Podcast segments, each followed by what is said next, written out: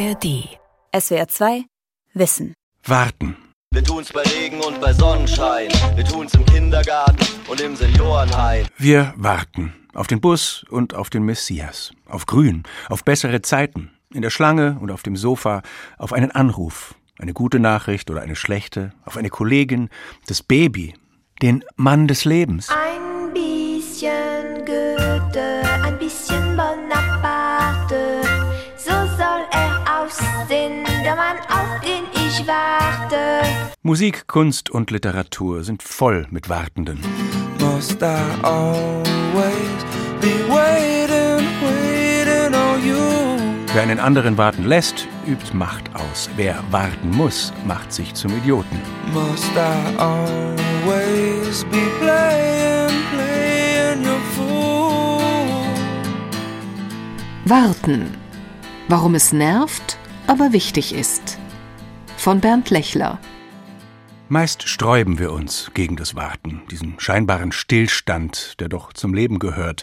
Und zwar sträuben wir uns umso mehr, je schneller und effizienter die Welt wird. Wir zücken das Smartphone, um das Warten auszulöschen. Aber das wäre womöglich ein Fehler, denn Warten kann ja auch Atempause sein, Inspiration, Besinnung. Was ist so schwer erträglich daran? Und muss das so sein? wenn die Bahn weggefahren ist und du stehst hier und denkst so, und was machst du jetzt? Kannst nichts erledigen parallel ne? und müsstest eigentlich jetzt abschalten, aber das geht nicht, weil du ja schon im Kopf wieder hast, was könntest du denn jetzt machen oder kriegst du das jetzt noch auf die Reihe, weil du ja jetzt wieder so viel Zeit vertrödelt hast. Sind wir dabei, das Warten zu verlernen? Diese Frau in Berlin scheint es jedenfalls zu überfordern. Und der Frankfurter Journalist und Autor Timo Reuter nennt es eine verlernte Kunst. So der Untertitel des Buchs, das er über das Warten geschrieben hat. Angestoßen von seinen Erlebnissen bei Reisen auf anderen Kontinenten, wo man ja regelmäßig Zeit mit Einheimischen an irgendwelchen Haltestellen verbringt. Ich stehe dann dort und bin eigentlich der einzige Idiot, der sich ärgert und das bringt mich natürlich auch ins Grübeln immer wieder. Und immer wieder stoße ich an diese Situation, dass ich, wenn ich auch gerade jetzt hier aus dem Leben in Deutschland komme und wieder der Einzige bin, der irgendwie sich darüber aufregt. Der fragt, ja, wann kommt denn der Bus? Und dann ist die Antwort, na, der kommt schon. Ein Schlüsselerlebnis habe er gegen Ende einer siebenmonatigen Reise gehabt, erzählt Timo Reuter, auf einer Insel im Norden Brasiliens, als er eigentlich so gelassen und entspannt gewesen sei wie nie zuvor. Es war wunderschön dort, die Sonne schien, am Wegesrand wurden frisch gepresste Säfte serviert. Aber der Bus kam nicht. Der Bus war in dem Fall ein Traktor, weil es keine geteerten Straßen gab und er kam nicht. Und ich war ungeduldig. Und plötzlich ist es mir wie Schuppen von den Augen gefallen, wenn ich selbst dort, an diesem wunderschönen Ort, noch ungeduldig bin, wo will ich denn dann überhaupt noch hin?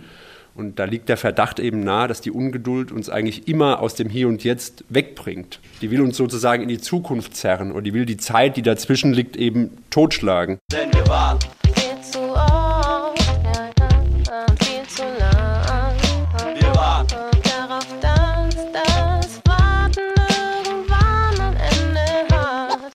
Zeit totschlagen. Eine interessante Metapher. Warum sollten wir sie totschlagen wollen, die Zeit? Ein Punkt wäre zu sagen, dass wir eben einen Prozess der Rationalisierung durchlaufen haben in der westlichen Moderne, dass wir also gelernt haben, die Zeit als Ressource zu begreifen, die man effizient nutzen muss.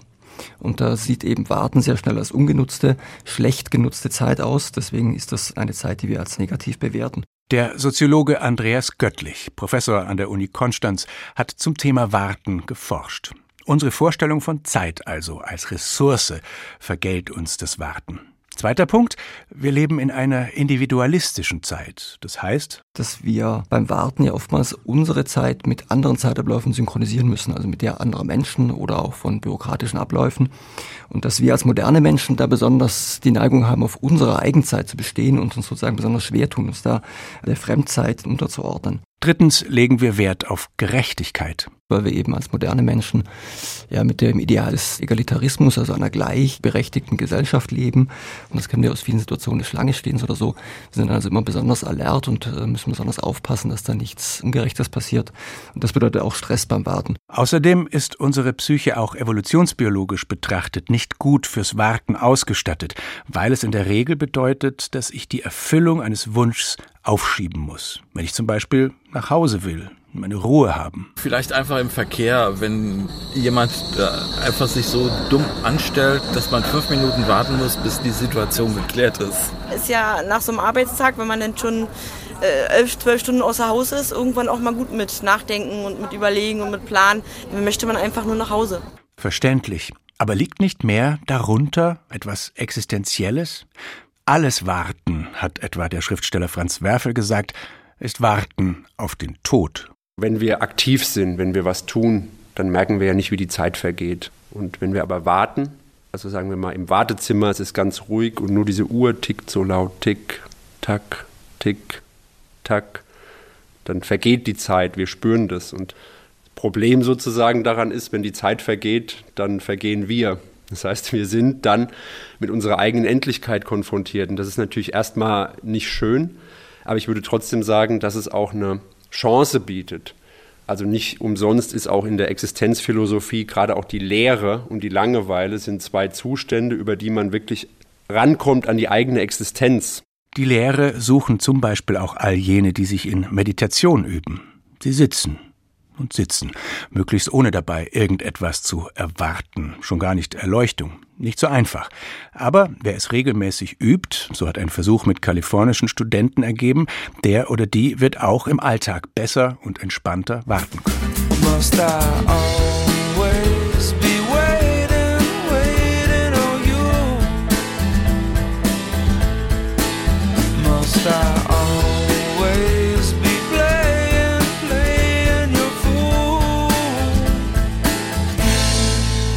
Im Song Sitting, Waiting, Wishing wartet Jack Johnson, der hawaiianische Songwriter, der sonst einen sehr gechillten Eindruck macht, ganz profan auf seine wieder mal verspätete Freundin.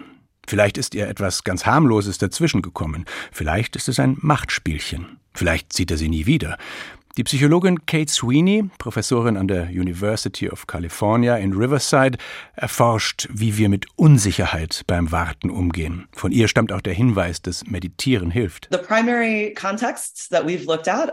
haben uns vor allem angehende Rechtsanwälte angesehen, die auf ihre Examensergebnisse warten.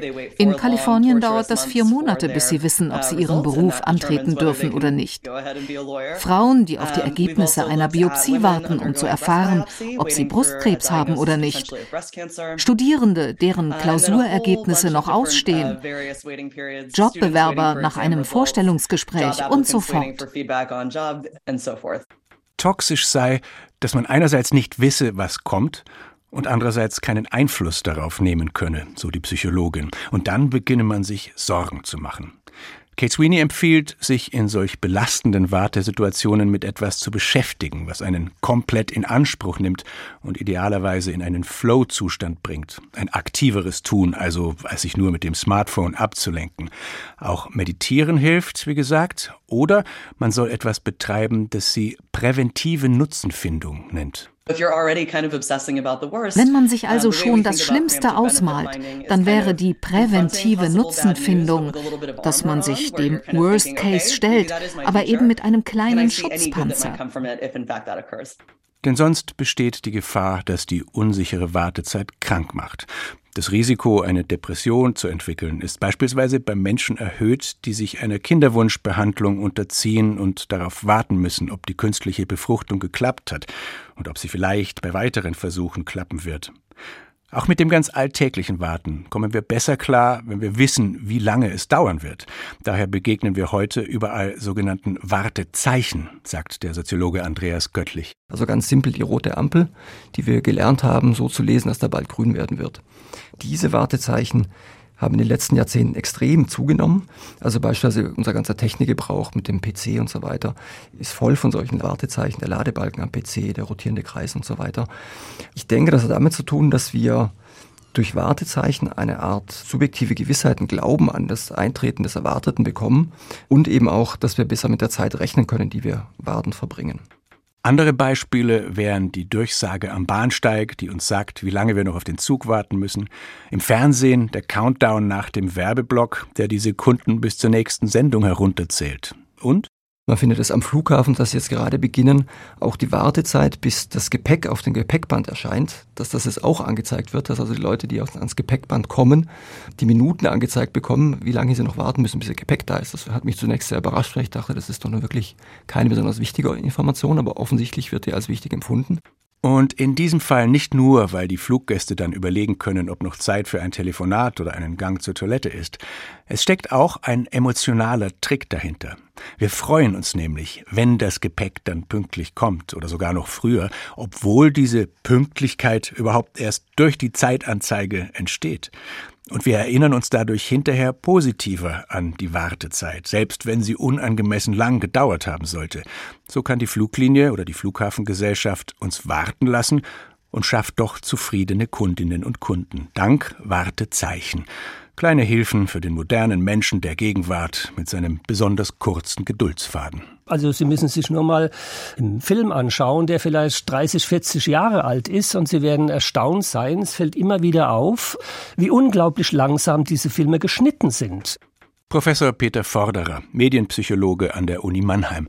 Er erforscht die Nutzung und Wirkung von Medien und auch die im Lauf der letzten Jahrzehnte rasant beschleunigte Taktung von Inhalten jeglicher Art. Wir verarbeiten ja auch wesentlich mehr Botschaften. Also ich meine, was der durchschnittliche Arbeitnehmer in Deutschland pro Tag an nicht nur Gesprächen hat, sondern Auseinandersetzungen, Austausch, ganz generell Kommunikation, die über Medien vermittelt wird, ist ist ja um ein Vielfaches größer geworden. Und von daher sind wir, ja, nicht ungeduldiger, aber ich würde sagen, wir sind daran gewöhnt, dass äh, deutlich mehr Information verarbeitet werden muss, auch von verschiedenen Kanälen und dergleichen mehr. Und wir machen alle die Erfahrung, dass wir meist keine Zeit gewinnen dadurch, dass wir schneller geworden sind, weil mit den kommunikativen Möglichkeiten auch die Erwartungen daran wachsen. Ich kann mich noch gut an eine Zeit erinnern, wenn Sie eine E-Mail innerhalb von ein paar Tagen beantwortet haben, war das auch in Ordnung. Wenn Sie das heute tun, dann bekommen Sie auf irgendeinem anderen Kanal die Nachricht, ob denn die Botschaft nicht angekommen sei. Also wir haben uns auch da daran gewöhnt, dass Kommunikation sofort passieren muss, Reaktionen müssen relativ schnell passieren und lassen uns und geben uns auch diese Zeit gar nicht. Wir denken dann, wir vertun die Zeit. Da kommt es wie gerufen, dass uns die Digitalisierung etwas an die Hand gegeben hat, womit wir sofort einschreiten können, wenn wir unsere Zeit vertun. Das Smartphone. Klar haben wir uns auch früher schon ein Buch auf die Zugfahrt mitgenommen und im Wartezimmer nach den ausgelegten Zeitschriften gegriffen, aber dass wir zu jeder Zeit und buchstäblich an jedem Ort Zugang zu allen Arten von Medien und Spielen haben oder mit anderen Menschen kommunizieren können, ist eine noch junge Entwicklung. Buchautor Timo Reuter fragt sich, ob das überhaupt noch ein Warten ist, wenn wir uns nach wenigen Sekunden der Ereignislosigkeit sofort mit etwas anderem beschäftigen ob wir in einer Zeit leben, die das Warten ganz und gar beseitigen will und wie wünschenswert das wäre. Die Corona-Pandemie sei da für viele, wenngleich natürlich nicht für alle, eine interessante Erfahrung gewesen. Dass diese Welt ein Stück weit im Wartestand und dass alles zwei, drei Gänge zurückgeschraubt war, das hat, glaube ich, vielen Menschen schon auch ein Stück weit gut getan.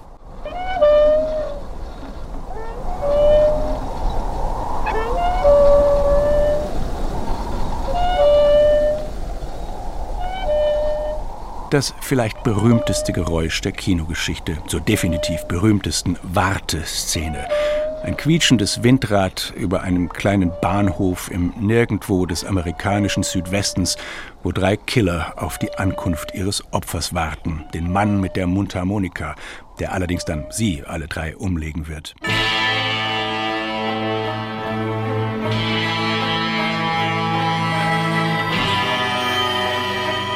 Mit dieser knapp viertelstündigen Eingangsszene beginnt Spiel mir das Lied vom Tod, Sergio Leones Western aus dem Jahr 1968. Eine Viertelstunde, in der fast nichts passiert und gerade dadurch die nervöse Anspannung der Wartenden auf uns Zuschauende überspringt. Vielleicht wirkt diese zermürbende Szene ja heute sogar noch dramatischer, weil sie unsere abwechslungs- und temporeichen Sehgewohnheiten noch stärker herausfordert. Ob wir aber tatsächlich insgesamt ungeduldiger sind oder jedenfalls anders warten als früher, Kate Sweeney, die kalifornische Psychologin, glaubt es nicht. Ich glaube nicht, dass sich die Dinge so schnell ändern. Ich denke, dass wir als Menschen schon immer warten und damit umgehen mussten, dass die Zeit nicht in dem Tempo vergeht, das wir gerne hätten. Natürlich läuft heute alles schneller. Aber wenn sich das ganze Tempo beschleunigt hat, dann müssen wir ja auch weniger warten und brauchen den Muskel Geduld nicht mehr so sehr. Also ich bezweifle, dass unsere Vorfahren mehr oder weniger ungeduldig waren als wir. Soziologe Andreas Göttlich sieht es ähnlich. Nach meinem Dafürhalten gehört das Warten gewissermaßen zum Menschsein. Wir handeln immer auf die Zukunft gerichtet und wir können diese Zukunft nur sehr, sehr begrenzt beeinflussen und sind dann eben immer wieder zum Warten gezwungen. Auch wenn es nervt. Wenn man gestresst ist und die Bahn nicht kommt, dann ist es nervig. Oder wenn man sich sehr krank fühlt und beim Arzt sitzt und dann zweieinhalb Stunden warten muss und nicht drankommt. Beim Arzt äh bis der Kaffee fertig ist, bis das Essen fertig ist. Ständig. Ich warte nicht gerne. Und doch ist es sicher ein Unterschied, ob sich, sagen wir, zwei germanische Bäuerinnen verabredet haben, vielleicht bei Sonnenuntergang, oder ob wir das heute zu einer exakten Uhrzeit tun. Die Geschichte der Menschheit geht mit Uhren einher, mit Instrumenten der Zeitmessung oder vielleicht würden wir eher sagen Zeitschätzung. Die sind sehr viel genauer geworden, was auf der einen Seite den Vorteil hat, dass wir natürlich auch Wartezeit unter Umständen auch vermeiden können, weil wir eben Zeitabläufe besser bis auf die Minute oder vielleicht sogar Sekunde hin messen können. Das konnten Menschen früher nicht. Es kann aber auch natürlich ein Fluch sein, weil natürlich auch unsere Ansprüche damit steigen. Wir haben natürlich dann auch einen gewissen Anspruch an die Effizienz, an die Pünktlichkeit, an unsere eigene, aber auch die unserer Mitmenschen. Und wenn die dann nicht eingehalten wird, dann ist vielleicht auch die Frustration entsprechend höher. Also insofern hat sich mit den Uhren was geändert, ob zum Besseren oder zum Schlechteren, muss wahrscheinlich der Philosoph beurteilen. Ja.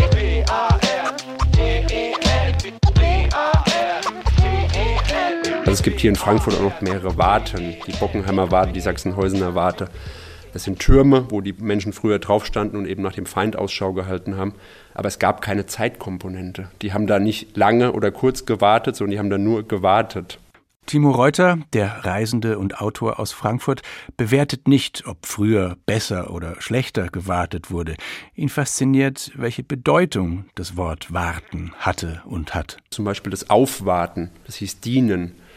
Oder warten war eben auch pflegen. Also früher hat man Menschen gewartet und heute wartet man halt nur noch Maschinen. Natürlich haben die Menschen früher auch auf Lebensnotwendiges gewartet, auf den nächsten Regen, auf die nächste Ernte. Und trotzdem war das Warten eben normal, weil es keine Alternativen gab. Und auch der Leerlauf beim Warten war eben vollkommen normal. Vor dem Gesetz steht ein Türhüter. Zu diesem Türhüter kommt ein Mann vom Lande und bittet um Einlass in das Gesetz.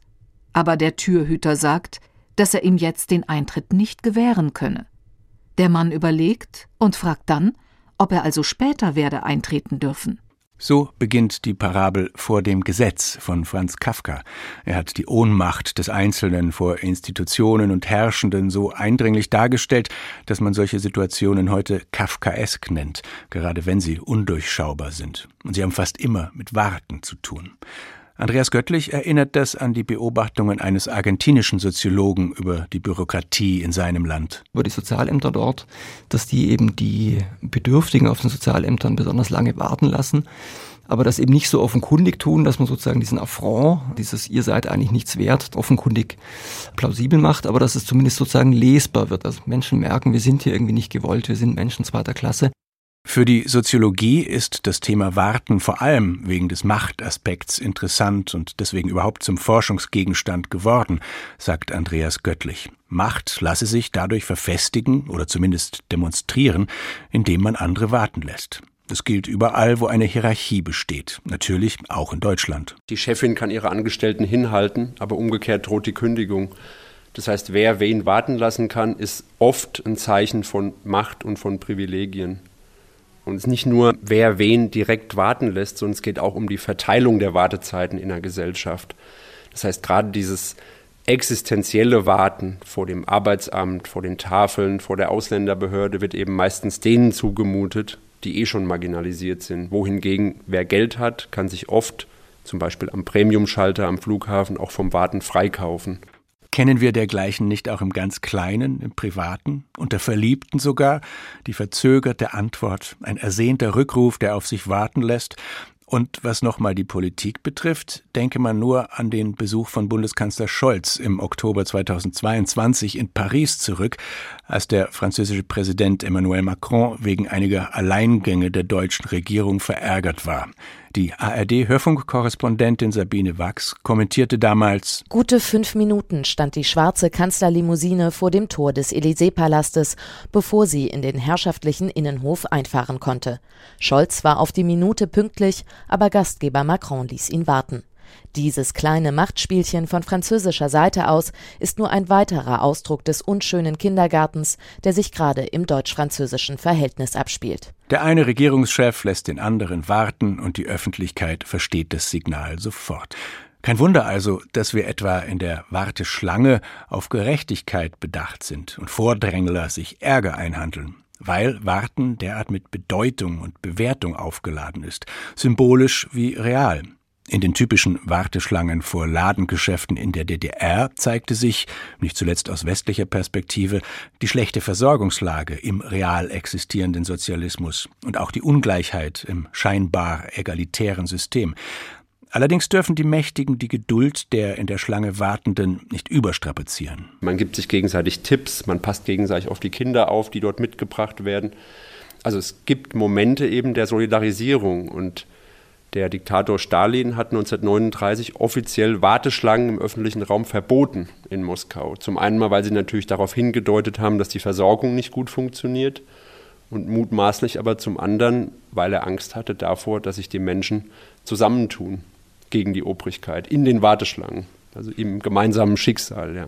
Warten als Schicksal, als Ausdruck von Machtlosigkeit, als Zumutung für die Unterprivilegierten, Vielleicht, denn wie jede Emotion bringt schon auch die Ungeduld Wichtiges hervor, die Revolte im großen politischen und den Widerspruch im kleinen privaten. Also ich weiß nicht, ob ich jetzt in meinem Fall von Ungerechtigkeit sprechen würde, aber ich glaube, wenn man auf soziale Veränderungen wartet oder so, was äh, Klimagerechtigkeit angeht, war ich jetzt ein paar Mal auf der Straße, weil mir das zu lang dauert.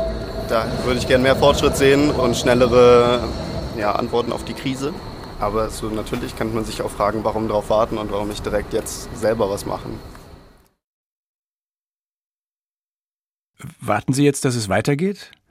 Warum die Eile? Wer gelassen warten kann, bleibt ruhiger, beugt sogar hohem Blutdruck vor, genießt vielleicht die Aussicht, verrennt sich nicht, Warten können ist Lebenskunst. Das Warten ist ja eigentlich der Pause relativ nahe. Es hat also sozusagen viele Eigenschaften, die auch dem Pausieren eigen sind. Ein großer Unterschied ist die Freiwilligkeit, die wir bei der Pause normalerweise haben. Aber in vielen Situationen ist es uns zum Beispiel möglich, das Warten einfach als eine Pause vom Alltag, aus der Hektik des Alltags zu deuten. Und dann finden wir plötzlich, oh, das ist ja gar nicht so schlecht, dass ich mal warten muss. Ich spreche dann gerne davon, dass wir in die Welt hinaushorchen können und in uns selbst hinein.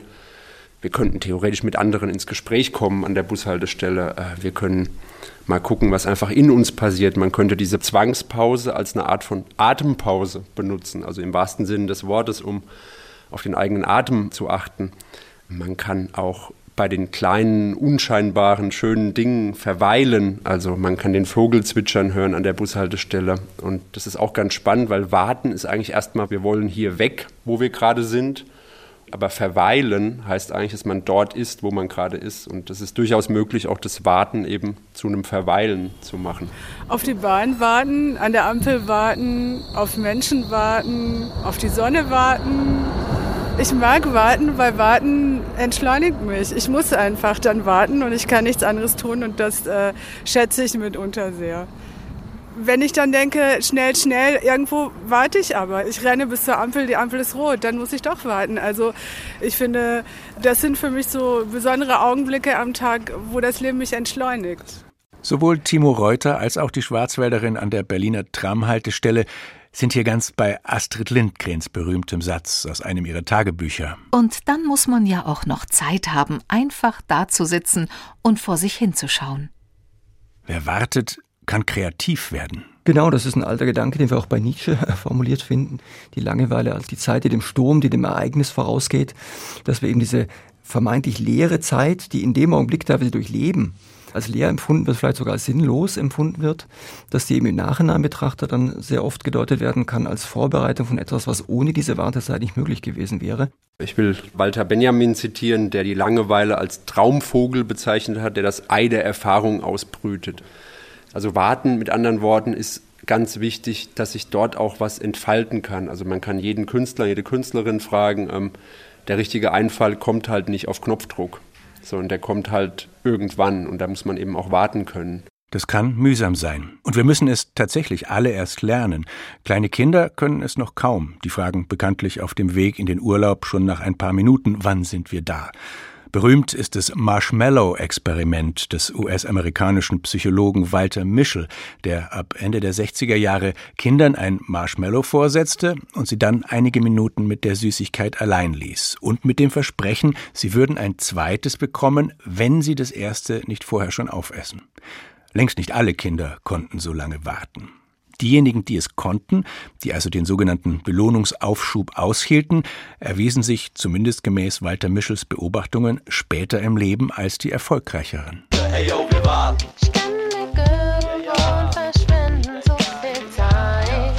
Wir warten. Man weiß halt vorher nicht, ob es Sinn hat. Man könnte daran glauben. Wir warten auf dich, Herr, auch auf dem Weg deiner Gerichte. Des Herzens Begehren steht nach deinem Namen und deinem Lobpreis. Buch Jesaja, Kapitel 26, Vers 8. So ist auch Christus einmal geopfert worden, die Sünden vieler wegzunehmen. Zum zweiten Mal erscheint er nicht der Sünde wegen, sondern zur Rettung derer, die ihn erwarten. Brief an die Hebräer, Kapitel 9, Vers 28. In der christlichen Theologie wurde, kann man sagen, eine Erkenntnis formuliert, die man auch auf andere Lebensbereiche übertragen kann. Die Idee ist hier gewissermaßen, dass die wirklich wichtigen, die erfüllenden Dinge im Leben, auf die es wirklich ankommt, dass man die nicht erzwingen, erwirken kann, sondern dass man die erwarten muss. Also paradigmatisch natürlich für die christliche Theologie eben das Warten auf den Messias. Wir haben ja jedes Jahr im Advent die Zeit, in der wir das sozusagen wieder nachfeiern gewissermaßen, also das Warten auf die Geburt Christi, oder an Ostern, genau, der ganze äh, christliche Kalender ist voll von solchen Festen. Und da scheint mir schon so ein bisschen eine allgemein menschliche Erkenntnis vielleicht dahinter zu stehen, die man auch auf andere Bereiche übertragen kann. Andreas Göttlich zitiert noch einen Gedanken des Philosophen Helmut Plessner, wonach es vielleicht gar nicht wünschenswert wäre, dass alles immer störungsfrei flutscht. Die Idee eines glücklichen Griffes hat er das genannt. Wenn wir als Menschen wirklich Erfüllung in unserem Handeln finden wollen, dann muss uns sozusagen die Welt, auf die wir einwirken, ein Stück weit entgegenkommen. Sie muss uns sozusagen freundlich gesonnen sein. Also wenn wir einfach nur die Welt beherrschen und die Welt genau das macht, was wir von ihr wollen, dann ist das keine Erfüllung. Aber wenn sie uns ein Stück weit entgegenkommt, wenn sie auch was macht, obwohl wir das nicht komplett bewirken können und keinen kompletten Einfluss haben, dann erleben wir eigentlich die wirkliche Erfüllung. Und das hat sehr oft was mit Warten zu tun. Und äh, vielleicht hat das Tolstoi gemeint, als er gesagt hat, alles wird gut für den, der warten kann. SWR 2 Wissen Warten. Warum es nervt, aber wichtig ist. Autor und Sprecher Bernd Lechler. Redaktion Sonja Striegel. Kann man Lügner an ihrer Wortwahl erkennen? Wie kann man das Tor zur Hölle schließen? Das gibt's wirklich. Schwarz mit weißen Streifen oder weiß mit schwarzen Streifen? Welche Farbe haben Zebras denn nun? Witzige Nerd-Themen, kurioses Wissen, Zeug, was ihr nie wieder braucht, worüber ihr aber definitiv immer wieder sprechen könnt. Bei Fakt Up gehen wir diesen Sachen auf den Grund. Bei uns bekommt ihr immer die aktuellsten News aus der Wissenschaft und definitiv was zum Lachen. Und nebenbei, etwas lernen könnt ihr natürlich auch. Fakt Up, eine Woche Wissenschaft gibt's immer freitags. Abonniert uns in der ARD Audiothek und überall, wo es Podcasts gibt. SWR 2 Wissen.